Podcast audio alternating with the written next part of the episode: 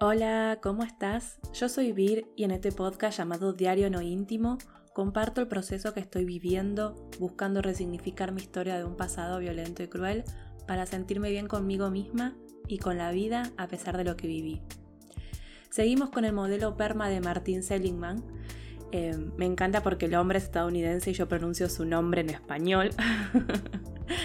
Eh, y en este episodio voy a hablar sobre la R, es decir, sobre las relaciones sociales que tenemos en nuestra vida y qué tener en cuenta para trabajar y lograr sentir bienestar.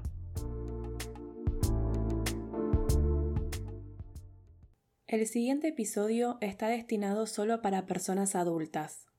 También hago esta aclaración porque voy a hablar sobre temas que te pueden sensibilizar y quizás estás en un momento en el que preferís no escuchar sobre temas sensibles. Si es así, pone pausa y hace o escucha otra cosa que te haga sentir bien. Y si te quedas escuchando el episodio, gracias, muchas gracias. Quiero empezar este episodio agradeciendo todos los mensajes que me están enviando y los comentarios, o sea, son todos muy lindos. Sepan que los leo todos y en la medida que puedo voy respondiendo y que aparte me inspiran porque me hablan de temas sobre sus vidas y, experiencias y me inspiran para escribir y hablar de eso en futuros textos del blog y episodios. Em, así que muchas gracias. Em, ah, igual una aclaración, o sea, no es que voy a ventilar lo que me cuentan, sino bueno, sobre los temas que tocan cuando me escriben, es, a eso es lo que me inspira y a lo que eh, me gustaría hablar o, escribir referido a eso.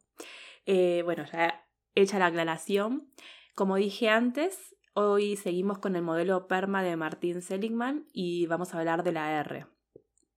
Una persona que me preguntó por qué no hice un episodio entero con todas las letras en vez de separar en episodios. no me lo dijo mal, ¿eh? sino como que tenía que esperar semana a semana y estaba ansiosa por los próximos episodios. Eh, me hizo sentir bien porque saber que, que, esto que estoy haciendo, que me da mucho placer y me hace sentir bien, también esté ayudando y acompañando a otras personas, es lo que realmente quiero. Eh, porque sí, lo hago porque me gusta, pero más lo hago por la huella que creo que estoy dejando compartiendo mi historia de vida, mis experiencias, mis anécdotas y, sobre el proceso, eh, sobre todo el proceso que estoy viviendo ahora, porque no es, no es, algo que ya pasé, ya viví y que ya aprendí, no. Y, y, es más, tampoco es un proceso lineal y ascendente, para nada. Eh, y en parte yo también me siento acompañada porque es un espacio que creé para eso, para, para compartir y, acompañarnos. Em, porque cuando me di cuenta que, compartiendo lo que me pasaba y conociendo otras historias y formas de procesarlas, eh, a mí me, me, ayudaba a procesar la mía, a resignificarla. Fue como algo que, que me salió solo, me salió de adentro creer que, bueno, si mi historia sirve para ayudar a otras personas, todo lo que viví valió la pena. Que aclaro, no es que estoy diciendo que la violencia y el abuso sirve de algo o es bueno vivirlo porque no sé. Eh, como creía mi padre, eso me forjaba un carácter fuerte. No, no digo eso. Obvio que está mal la violencia y el abuso en la niñez y adolescencia y también en la adultez. O sea, está mal la violencia y el abuso directamente. Pero yo ya lo viví, ya me pasó. No puedo hacer nada para volver atrás y evitar que suceda porque ni siquiera algo que dependía de mí. Entonces, a lo que voy es que con todo el dolor y sufrimiento que viví, encontré una forma de canalizarlo gracias a la escritura y, en particular de la escritura terapéutica. Em, como para poner un ejemplo, así como, no sé, una persona que su mamá eh, falleció, por ejemplo, de cáncer de mama, se dedica en su vida a encontrar la cura o la prevención del cáncer de mamas, o alguien que eh, falleció un hermano por una negligencia, un accidente de tránsito, entonces estudia abogacía para ayudar a personas que pasaron por, por lo mismo, o incluso para trabajar en el cambio o, cumplimiento de las leyes. Bueno, es lo mismo pero con mi historia. Creo que lo dije en el episodio 1 o en el episodio 2. Eh, si por mí fuera, haría que deje de existir la violencia y el abuso ahora mismo y me encantaría poder involucrarme de alguna forma para cambiar leyes y que se respeten verdaderamente los derechos en la niñez y adolescencia. Y, que haya más herramientas también para detectar casos de violencia y abusos a tiempo y, herramientas para poder ayudar a, esa personita. Em, porque yo voy por la calle y no sé, veo que una madre o un padre maltrata a su hijo o hija y sí, puedo involucrarme, parar y decirle a la persona adulta que lo que está haciendo está mal y demás, pero ¿ayudo realmente? Yo tengo mis dudas. ¿Y saben por qué? Porque las veces que, por ejemplo, mis maestras de, la escuela primaria le dijeron algo a mi madre o a mi padre con respecto a la violencia y abuso que, que ellos ejercían sobre mí, era peor. El castigo y la golpiza después eran el doble por haber abierto la boca por haber contado algo que no tenía que contar y, por haberlos puesto en evidencia. Y por eso creo que escribo también desde niña, porque no podía hablar. O sea, si yo hablaba era peor. Incluso eh, entre mis familiares que, me hicieron contar, eh, mejor dicho, me hicieron notar varias veces que, que no podía hablar o decir determinadas cosas como, no sé, lo que conté, que una vez dije que quería que mi padre no fuera mi padre. Entonces, a veces me pregunto cómo puedo hacer, porque a mí realmente se me rompe el alma de solo pensar que ahora mismo, mientras yo estoy grabando este episodio, hay niños y niñas sufriendo violencia y abuso de todo tipo. Eh, a mí me duele mucho, muchísimo. Y yo no tuve las herramientas desde chica. O sea, sí, la escritura y la lectura fueron herramientas en las que me apoyé para sobrevivir, ya les digo, en este mundo violento y cruel pero fue una especie de intuición, o no sé bien qué. Eh, no es que alguien dijo, bueno, mira, si escribís podés hacer tal cosa, con la lectura puedes hacer... No, fue algo que se fue dando. Eh, y por eso, por ejemplo, me gustaría poder armar, no sé, como un kit de herramientas. eh, no sé, algo que enseñe y muestre diferentes herramientas para, para sobrellevar esa niñez y adolescencia cruel e injusta. Y también para personas adultas que la vivieron y que necesitan procesar todo lo que se guardaron y reprimieron porque les estaba haciendo mal. Em, esa es mi intención con todo este proyecto. Lo estoy armando, lo estoy pensando, lo estoy trabajando porque de verdad que quiero compartir esto de que durante mucho tiempo eh, yo pensé que la vida era una mierda. O sea, hasta, ya lo conté, me di por vencida, lo intenté una vez, que lo conté a los 12 años, después no lo intenté más, pero, pero todos los días lo pensaba como la posibilidad de terminar con todo el sufrimiento que tenía dentro mío. Em, hoy en día hay veces que lo pienso, pero cada vez menos, pero porque al conectarme con mis emociones, al empezar a creer que a mí también me pueden pasar cosas buenas, y no solo eso, empezar a darme cuenta que siempre me pasaron cosas buenas, salvo que, bueno, yo hacía foco en las malas por obvias razones, porque el dolor y la angustia me hacían que, nada, que tenga más presente el dolor en el pecho que, que la sonrisa en mi cara, ¿no? Em, porque cuando digo que, que estoy en un proceso de resignificación, es verdad, o sea, no es un eslogan de marketing, no me interesa eso. A mí me interesa compartir esperanza, esperanza de que a pesar de lo que te tocó vivir, de lo que sufriste o estás sufriendo, que si ahora no tenés ganas ni de levantarte de la cama porque sentís que, que nada tiene sentido, pero igual querés levantarte porque querés sentirte bien, yo quiero mostrar que es un proceso y que se puede. Em, que que de a poco y con tiempo, ¿no? Eh, a mí cuando la psiquiatra en el 2011 me dijo que, que, eso que estaba viviendo era un momento, que, que, esto de tomar ansiolíticos y antidepresivos iba a ser algo circunstancial de mi vida y que seguramente en 10 años me iba hasta a reír de lo que viví, yo en ese momento por dentro, o sea, pensé que la psiquiatra estaba loca o que estaba queriendo, haciéndome creer eh, eso para hacerme sentir mejor. O sea, bueno, Todavía creo que no me río de lo que viví, pero sí logré resignificarlo y tomarlo como un hito en mi vida, o sea, como un antes y un después, como la alarma de un despertador que, que me despertó, o, o como eso de la película Matrix, cuando tenés que elegir la pastilla azul y roja. Bueno, yo elegí la azul. Eh, no me acuerdo cuál era la pastilla correcta en la película, pero bueno, yo elegí la azul porque el azul es mi color preferido. Pero bueno, elegí la pastilla azul implicaba todo este camino que fui recorriendo año a año. Y obvio, por momentos hubiera querido tomar la roja y vivir anestesiada sin sentir nada, pero, pero no, son más los días que, elijo la pastilla azul. Em, en fin, me fui por las ramas otra vez, pero ya me conocen, es parte de mí. Em, volvamos a la R de Perma de Martin Seligman. Y, es que para este modelo las relaciones son un elemento crucial para llegar a tener una vida plena y significativa. Em, hay muchas personas, entre las que me incluyo, bueno, ahora no tanto, pero hasta hace un tiempo sí, que, que piensan que para poder alcanzar la felicidad o para estar bien, es necesario hacerlo en soledad, que el resto de las personas no son necesarias y que incluso estorban en el camino. Bueno, para nuestro amigo Martin es todo lo contrario. O sea, para él y para la psicología positiva es necesario interactuar con otras personas para poder sobrevivir y prosperar. Em, ¿Por qué digo que me incluyo entre esas personas? Eh, yo crecí en un ambiente tan hostil que para mí cualquier persona es o era una potencial amenaza. Sí, así de fuerte. Porque cualquier persona me puede lastimar y hacer daño, y yo no quería que me sigan lastimando.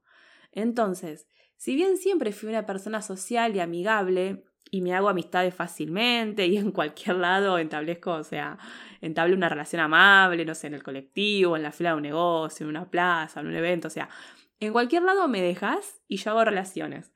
Pero siempre fueron más bien relaciones en las que yo estaba alerta, o sea, en la primera de cambio que sentía que me podía lastimar o, que me estaban lastimando, chau, soltaba y desaparecía. Y lo otro también eh, que me pasó toda la vida y que todavía me sigue pasando, pero bueno, que estoy tratando de, modificarlo, es que no tengo constancia. A ver, ¿cómo lo explico mejor? Yo puedo estar una semana, diez días, un mes sin hablarte, pero no porque, no porque me pase algo, porque esté enojada o porque no me importe. O sea, es que, no sé, puede ser que al principio de la relación estoy a full hablando, pero después como que va cediendo. No sé si es porque a medida que pasa el tiempo como que cada vez tengo más confianza y la otra persona me conoce cada vez más.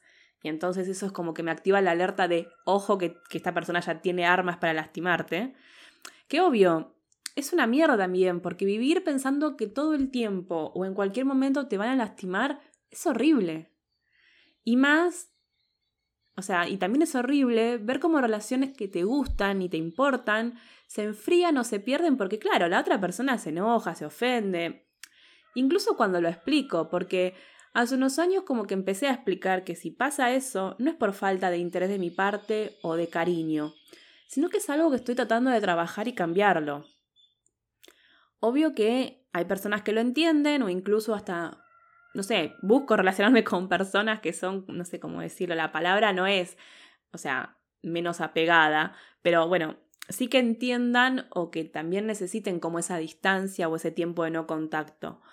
Pero al mismo tiempo, bueno, todas las personas con las que me relaciono saben que si necesitan ayuda, me escriben y yo estoy ahí para escuchar y ayudar en lo que pueda.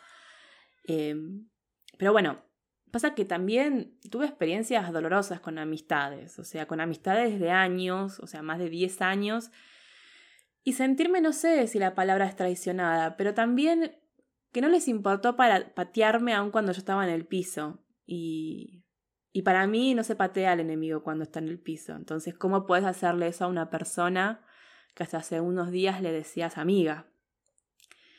Eh, o sea, yo, eso ya lo perdoné. No es que quedé resentida o con bronca, sí con dolor por cómo se dieron las cosas. Pero esto de, de perder a mi círculo más íntimo de amigas fue terrible para mí. O sea, me hizo retroceder como 100 casilleros en esto de confiar en las personas. Eh, esto que estoy contando de, perder el círculo más íntimo de mis amigas eh, pasó hace casi 10 años eh, y todavía siento como las secuelas. O sea, cada vez las voy trabajando más y más, pero bueno, por momentos me paralizo.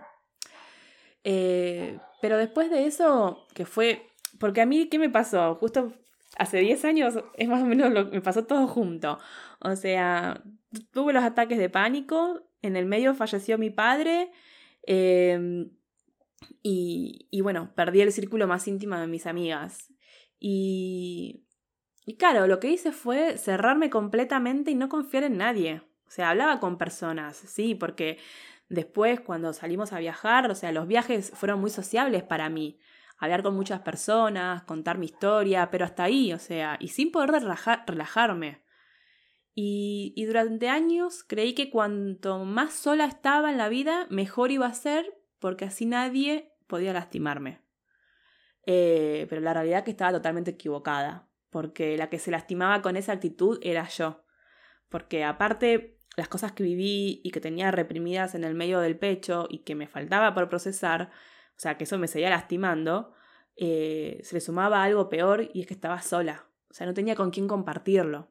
Porque lo que dice el amigo Martín sobre las relaciones es que las personas somos seres sociables, que eso ya lo sabemos, y que cuidar de nuestras relaciones con familia, amistades e incluso, no sé, personas con las que trabajas y te relacionas día a día, hacen que tengas como una red de soporte emocional que en situaciones difíciles te permiten poder pedir ayuda a esas personas y, no sé, como que facilita llegar a una solución del problema o momento que vivís. O sea, lo digo así porque no sé si siempre hay una solución. O sea, o sea, depende, ¿no? Hay, hay, hay situaciones que no tienen solución como cuando fallece eh, una persona o, un ser que amás. Em, porque bueno, Encima entras en un círculo vicioso que te sentís mal, te aislás, te sentís mal por estar en soledad, te, te aislás más y cuesta salir de ese círculo. A mí todavía me cuesta, ¿eh? O sea, porque encima yo estaba avanzando bastante en esto de confiar en las personas y salir y juntarme y pum. Vino la pandemia, que si antes pensaba que todas las personas podían ser potencialmente peligrosas porque me podían lastimar emocionalmente, ahora son peligrosas porque me pueden contagiar un virus de mierda. Así que sí, o sea, imagínense que en el 2020 retrocedió un par de casilleros con todo esto. En el 2021, después de que me dieron la segunda dosis de la vacuna eh, contra el COVID a principios de septiembre, un poco me sentí más segura y me volví a juntar con personas y amistades. Pero si no, yo desde marzo del 2020 hasta, ya les digo, septiembre del 2021, casi que no vi a nadie más que mi pareja y a mi suegra. O sea, el, resto de las relaciones fueron todas por eh, de forma digital, o sea, por WhatsApp, videollamada. Bueno, sí, también cuando vas a, no sé, cuando voy a la verdulería o la dietética, pero es una hora y chau. Em, y bueno, ahora con esta variante, o sea, con la variante que, que comenzó, creo que fue noviembre, diciembre, la Omicron, eh, medio que también volví a retroceder. Igualmente, lo será. Por ejemplo, la otra vez hablaba con una persona que, que, que yo tengo la suerte de que en estos dos años no solamente no me contagié, sino que tampoco me tuve que sopar o aislar por contacto estrecho. O sea, yo me merezco un premio o algo. O sea, todas las personas que en esta situación de que no nos contagiamos, ni fuimos contacto estrecho, ni nos sopamos, como que ya después de dos años de vivir todo esto merecemos un premio. Em, pero bueno, hace unos días me dieron la, tercera dosis y, bueno, viendo que la cantidad de personas que, que, que, bueno, que fallecen por el COVID bajó muchísimo, como que me siento un poco más segura. No para salir como si nada, sin barbijo, a tomar mate con, con cualquiera, pero bueno, o sea, tampoco la pavada. Pero bueno, sí estoy viendo de, de, relajarme un poco, porque también, por ejemplo, con mi pareja queremos salir a recorrer un poco eh, no sabemos todavía si la Patagonia, eh, que Neuquén es la provincia que, más nos falta por recorrer, o ir hacia, hacia Cuyo, que sería Mendoza, San Juan, San Luis. Eh, y si bien nosotros no es que vamos a hoteles, sino que tenemos nuestra traffic, que, o sea, es una camioneta que estuvimos armando estos meses con, no sé, una cama, una mesa y demás. Así que la idea es ir a campings o, hacer camping libre. pero igual tenés contacto con personas. O sea, no sé, en los camping cuando vas a bañarte, por ejemplo, o cuando vas a comprar. Pero en fin, o sea. Pero bueno, mi psicóloga y la psicóloga de él también es como que nos dicen a los dos que no podemos seguir como evitando hacer cosas que nos gustan por, por el virus y seguir como eh, aislándonos. O sea, que igual, qué sé yo, las veces que viajamos el año pasado a Lobos y a Pecuén, o sea, los dos fuimos muy cuidadosos, siempre con barbijo, todo el protocolo. Eh, pero bueno, estamos como que ya los dos relajándonos un poco, por suerte, porque si no, ya les digo, es muy, es muy feo eh, vivir con, con, este miedo de, de, sentir que el resto de las personas son potencialmente peligrosas, porque vivís todo el tiempo en alerta. Em, en fin, volviendo al tema de las relaciones, obvio que habla de, que, de las relaciones positivas en el sentido que nos causen sensaciones agradables. Que no significa que, por ejemplo, si una amiga tiene un problema o una crisis, o sea, no juntarte con esa amiga porque nos vamos a sentir mal por empatizar con su dolor, por ejemplo. No, no es eso. Pero sí vieron que hay personas que siempre que nos juntamos o las vemos nos generan como un tipo de malestar. E, e, es lo que se conoce como detonantes emocionales en psicología. Que es un garrón más cuando es una persona de tu familia, por ejemplo, porque no está bien visto eso no tener relación con alguien de tu familia, o sea, como tu padre o tu madre, ¿no? Que igual yo ya di mi opinión en el episodio 12, eh, que fue que eh, esto de que para mí, o sea, debe estar permitido hablar mal de tus padres. Y no solo hablar mal, sino también decidir no tener relación si lo que provocan es malestar dolor. O sea, porque detonantes emocionales también son esas personas que siempre están ahí metiendo el dedo en la llaga o buscando pelea a través de comentarios de mierdas que, que hacen y que sabe que te hacen mal. Porque eso es lo que no entiendo. Si sabes que determinado comentario me va a poner a la defensiva o, o, va a generar que ponga distancia y me convierta en un glaciar, ¿para qué lo haces? Entonces, lo ideal es que cuando identificas que hay personas a tu alrededor que son detonantes y que te provocan malestar, o sea, que pongas, eh, no sé, que te genere malestar, ya, o sea, ya sea bronca, ira, eh, tristeza, o sea, eh, no sé, lo, lo ideal sería poner distancia, ¿no? Y preservarte. A pesar de que sí, te va a generar culpa, o sea, ojalá no, a mí me genera muchísima culpa. Eh, o sentimientos, qué sé yo, no sé, de saber que, que la distancia que le estás poniendo a la otra persona, a esa persona la va a hacer sentir mal. Y sí, es verdad, pero a vos el acercarte también te hace mal. Y, y, si vos ya hablaste con esa persona y ya le dijiste o le pediste que no hable de tal tema o que no te haga determinados comentarios y lo sigue haciendo, ¿qué vas a hacer? ¿Inmolar tu salud mental? Yo creo que no. Que así como no sé, no como muchos fideos o papas por un tema de salud, o sea, eh, tampoco me expongo a situaciones que sé que van a poner en jaque mi salud mental. Eh, porque yo de verdad que valoro muchísimo mi salud mental estable, ¿eh? y aprendí a elegir mis batallas. Eh, que eso lo, lo, aprendí leyendo el libro del arte de la guerra, que lo recomiendo, que en verdad no lo leí, lo escuché. está en Spotify, es el audiolibro para, para escucharlo y está muy bueno, como para, para tomar estrategias e implementarlas en, en la vida. Y bueno, yo lo que aprendí de ese libro es a elegir mis batallas.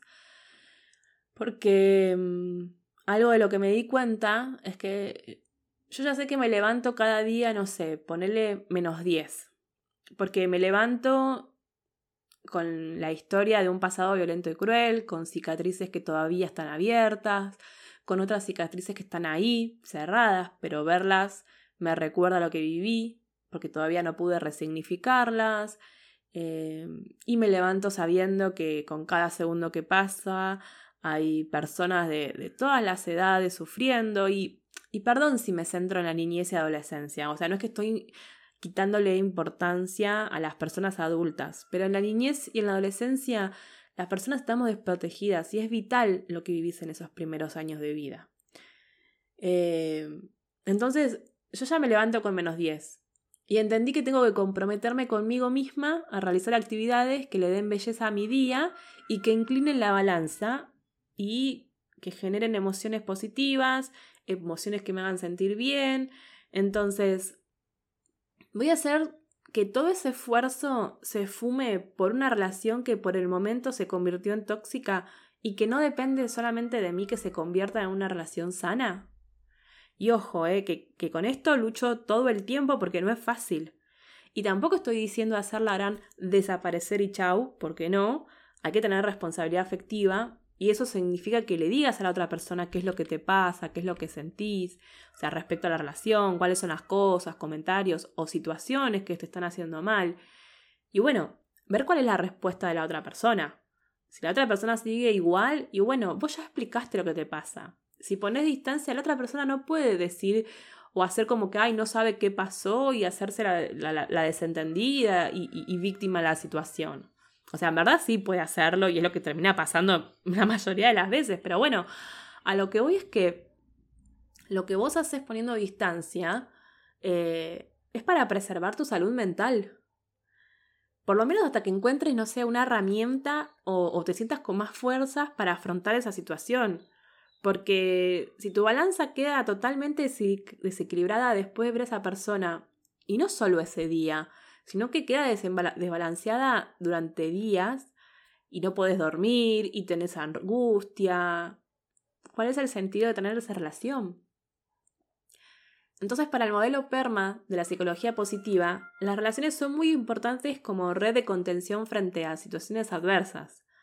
Entonces, lo que recomienda es que cultivemos y cuidemos esas relaciones que nos hacen sentir bien, eh, ay, qué bueno que lo pude resumir en pocas palabras.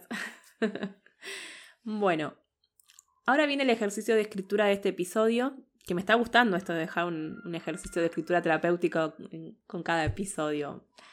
Eh, ¿A ustedes les gusta? ¿Lo están haciendo? Como siempre les digo, pueden dejarme en los comentarios qué les parece, que, bueno, a mí me, me gusta conocer lo que sienten cuando me escuchan. Las preguntas para, para conocerte de este episodio son, ¿cuáles son las relaciones que tenés hoy en día y que te hacen sentir bien? ¿Cuáles son las relaciones que identificas como detonantes o tóxicas? Y para agregar más ejercicios, que ojo, no tenés que hacerlos todos el mismo día o al mismo momento, o sea, es como vos los sientas. Elegí una de, de las personas con las que tenés una relación que te hace sentir bien y escribir una carta de agradecimiento. Sí, la carta de agradecimiento es lo que hablé en el episodio anterior, que por si no lo escuchaste, igualmente voy a dejar el link en la descripción con, todo, con toda la información. Em, y me quedé pensando en esas personas con las que tenés una relación difícil, tirante y que te hacen sentir mal. Porque si te pasa que tenés que poner distancia de una persona y no sabes cómo hacer o no sabes cómo decirle, una buena forma es practicar escribiendo y descargando todo lo que tenés para decirle. O sea, porque vieron que al escribir uno como que ordena las ideas, los pensamientos. Entonces también podés como ensayar qué vas a decirle eh, escribiendo o también frente al espejo y no sé, por ejemplo, con el celular te grabás eh, o sea, no hace falta que sea el video, o sea, yo digo grabar la voz y después escucharte. Eh, y, bueno, de esa forma, eh, no sé, después escribir los puntos más importantes que te gustaría decirle. y también, para no sentirte mal, podés hasta incluso hacerle una carta de, de agradecimiento, agradeciéndole todo lo que quieras agradecerle y, y después explicando por qué tomas distancia.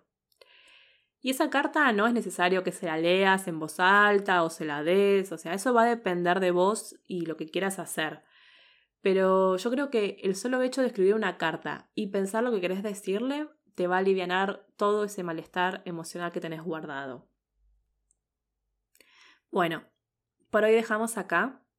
Intento y trato de no hacer episodios largos, pero me cuesta porque me tengo que reprimir bastante las ganas de hablar e irme por las ramas. Em, en el próximo episodio voy a hablar sobre la letra M, obviamente sigo con el modelo PERMA, que es sobre propósito y significado, que, bueno, es un tema que ya fui hablando en los últimos episodios de la primera temporada, pero volvemos a, mencionarlos. Em, Gracias por estar del otro lado, por escucharme, por escribirme. Me encanta que me escriban sobre lo que pensaron o sintieron al escucharme. Pueden escribirme por mail a holavir.mehacebienescribir.com o desde mi web mehacebienescribir.com. Em, igual voy a dejar toda la información en el link de la descripción del episodio. Te invito a que te suscribas a mi lista de correo eh, una vez por mes, a fin de mes. Envío un, correo como una especie de carta donde comparto reflexiones del mes, herramientas, ejercicios de escritura para descargar y bueno, varias cositas más. Em, también acordate que podés darle seguir o suscribirte para recibir una notificación cuando se sube un nuevo episodio del podcast. Y bueno, depende de en qué aplicación me estás escuchando, también podés calificar el podcast y eso ayuda a que llegue a más personas. Y obvio, podés compartir el episodio con las personas que creas que les hará bien escucharlo. Muchas pero muchas gracias. Nos vemos en el próximo episodio. Chau chau.